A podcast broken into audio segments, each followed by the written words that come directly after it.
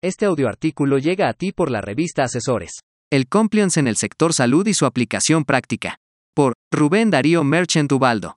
Dentro de las bondades que ofrece el compliance corporativo, es su aplicación en múltiples giros industriales y empresariales, entre las que se encuentra el sector salud, focalizándose en hospitales, clínicas, sanatorios o consultorios privados, e incluso, en empresas farmacéuticas o laboratorios, cuyo propósito es prevenir riesgos reputacionales y sanciones impuestas por alguna autoridad, tales como multas, suspensión de actividades, clausura de locales o establecimientos, inhabilitación temporal, para participar de manera directa o por interpósita persona en procedimientos de contratación del sector público. Antecedentes, entorno jurídico y áreas relacionadas con la organización. Al implementar un plan de acción compliance en el sector salud, es fundamental investigar los antecedentes de la organización, e implica conocer datos como quiénes son los dueños o socios fundadores, problemáticas que haya tenido durante su existencia y posibles riesgos. Todo ello se puede lograr mediante entrevistas y consultas en Internet. Sin embargo, es importante tener el consentimiento firmado por los directivos, ya que algunos datos guardan secrecía o confidencialidad. Asimismo, se debe conocer el entorno legal de la organización, ya sea interna, protocolos, manuales, lineamientos o políticas, y externa, instrumentos internacionales, constitución política, leyes nacionales y locales, reglamentos, normas oficiales mexicanas y guías de práctica clínica. Además, las normas técnicas internacionales denominadas como ISO, Organización Internacional de Estandarización o Normalización. Concomitantemente, es prioritario advertir las áreas relacionadas con la empresa o negocio, pudiendo ser indistintamente el Ministerio y o Secretaría de Salud, Jurisdicción de Regulación Sanitaria, Secretaría del Trabajo y Previsión Social, Servicio de Administración Tributaria de la Secretaría de Hacienda y Crédito Público, Protección Civil, Comisión Federal para la Protección de Riesgos Sanitarios, entre otras.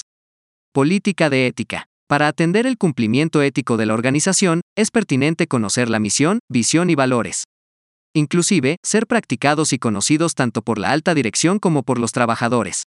En el caso particular, un bioeticista en el sector salud abona con su conocimiento y experiencia para implementar programas de cumplimiento ético, máxime que contempla temas relacionados con derechos humanos, ética, valores, aspecto jurídico y filosofía empresarial.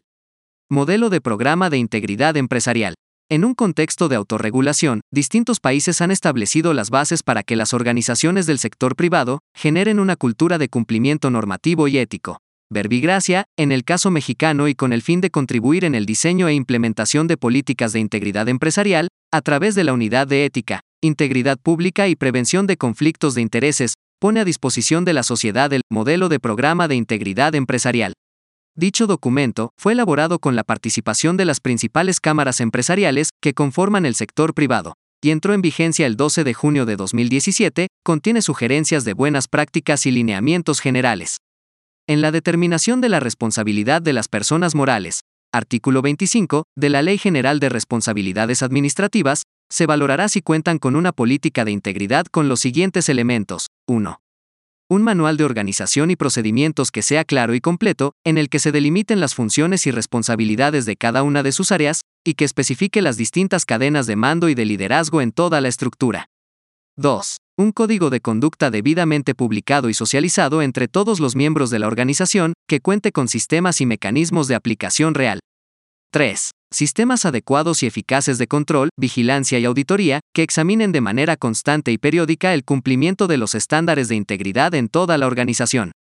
4. Sistemas adecuados de denuncia, tanto al interior de la organización como hacia las autoridades competentes, así como procesos disciplinarios y consecuencias concretas, respecto de quienes actúan de forma contraria a las normas internas o a la legislación mexicana.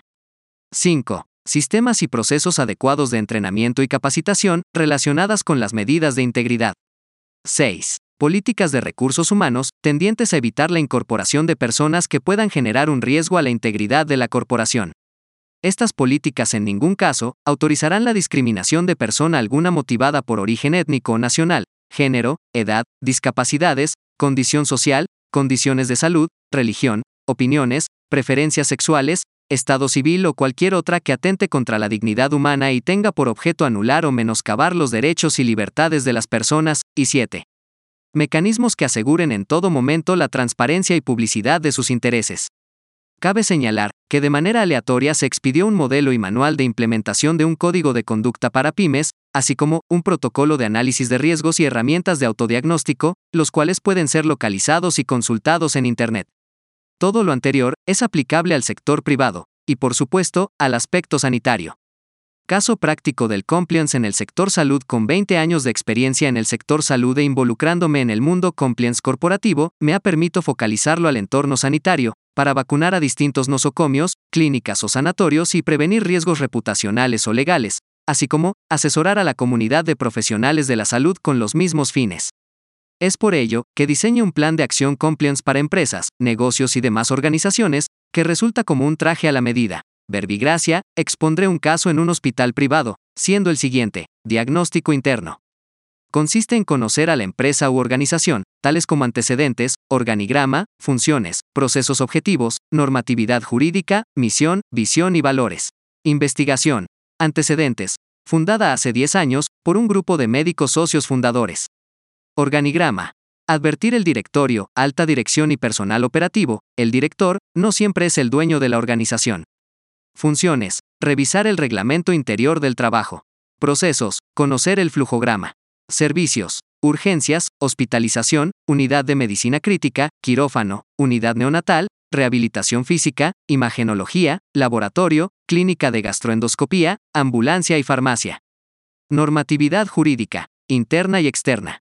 NJ interna. Protocolos y reglamentos internos. NJ externa. Instrumentos internacionales, constitución política, leyes, reglamentos, normas oficiales mexicanas, manuales, lineamientos, guías de práctica clínica, entre otros ordenamientos jurídicos. B. Diagnóstico externo. Implica conocer la relación que tiene la organización con el exterior, como proveedores, instituciones públicas y asociaciones. Investigación. De proveedores. De insumos y material médico, así como aseguradoras. De instituciones públicas. Secretaría de Salud, Instituto Mexicano del Seguro Social, Servicio de Administración Tributaria, Procuraduría Federal del Consumidor, Protección Civil, Comisión Federal para la Protección de Riesgos Sanitarios. De asociaciones, madres cuidadoras, atención de niños con cáncer, etc. C. Identificación de riesgos. Implica la detección en incumplimiento o ausencia de normatividad interna, externa e internacional. Incumplimiento o ausencia de ética institucional. Ausencia de controles internos así como en la privacidad y protección de datos personales, alertas de conductas anticompetitivas, deficiencias o evasión en la capacitación a trabajadores y directivos. Para ello, es factible la elaboración de un mapa de riesgos. Investigación. Renta de quirófano, sin convenio o contrato con profesionales de la salud externos. Auditoría médica y jurídica. Evasión de impuestos, por algunos ingresos. Auditoría contable. Contratación de algunos profesionales de la salud, sin seguro de responsabilidad profesional, auditoría administrativa a recursos humanos. Intrusismo profesional, de algunos profesionales de la salud, auditoría administrativa a recursos humanos. No se cuenta con un contrato de adhesión, auditoría administrativa y jurídica. D. Prevención y corrección de riesgos. Se basa en la corrección en incumplimiento o ausencia de normatividad interna, externa, e incluso, internacional, corrección de incumplimiento o ausencia de ética institucional, implementación de controles, privacidad y protección de datos personales, corrección de conductas anticompetitivas, capacitación a trabajadores y directivos.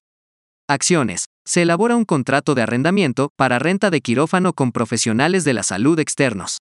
Se regulariza el pago de impuestos, se sugiere a través de los directivos y abogados del jurídico, la gestión para la rescisión de trabajadores involucrados, además, las denuncias penales correspondientes se solicita a los profesionales de la salud contratar un seguro privado de responsabilidad profesional en un plazo de cinco días y los cuales accedieron. Se requiere a algunos profesionales de la salud su cédula de especialidad, o bien, se les da un plazo para obtenerla a través de profesiones. Se elabora y fija en un lugar visible un contrato de adhesión. Se retira el medicamento caduco y se sugiere el inicio de una investigación administrativa para el deslinde de responsabilidades y la presentación de denuncias en contra del personal ante la autoridad. No se detectan casos hasta el momento de afectación a la salud a persona alguna, cuasi falla. Se elabora un código de ética y de conducta, el cual se socializa a través de la capacitación. Se implementa un canal de buzón de denuncias en físico y en un lugar visible, tanto para los usuarios como para los trabajadores. Se sugiere el inicio de una investigación administrativa para el deslinde de responsabilidades y la presentación de denuncias penales en contra del personal administrativo por adquirir un aparato en el mercado negro. se capacita al personal directivo y operativo para dar a conocer la normatividad interna y externa relacionada con el hospital. E. Atención y resolución inmediata de asuntos, consistente en el manejo de crisis, atención de casos de corrupción, evasión fiscal, fraude empresarial y conflictos de interés, aplicación de sanciones internas, atención y presentación de demandas o denuncias en contra de trabajadores o terceros. Acciones. Se inicia investigación de trabajadores por hechos de corrupción y la presentación de las denuncias penales ante el Ministerio Público. F. Informe de resultados entrega de resultados a los directivos de la organización y que contenga la resolución de problemáticas, regulación normativa, cumplimiento integral, estímulos de cumplimiento, implementación de cultura de prevención e integridad. Acciones. De manera ejecutiva, se expone al personal directivo la aplicación del plan de acción compliance en el nosocomio y se disipan las dudas e inquietudes. G. Certificación compliance. Se entrega a la alta dirección la certificación de cumplimiento, con el aval del ISO y del oficial de cumplimiento. H. Evaluación. Puede ser semestral o anual de manera periódica, se hace una evaluación de 3 a 6 meses hasta un año y la organización designa a una persona, para que lleve a cabo la aplicación del compliance, asimismo, se capacita para tal fin, aunque, es posible que surjan algunas eventualidades en el interim de la evaluación. Como podrá observarse, el compliance no solo cuenta con una parte teórica, sino también práctica.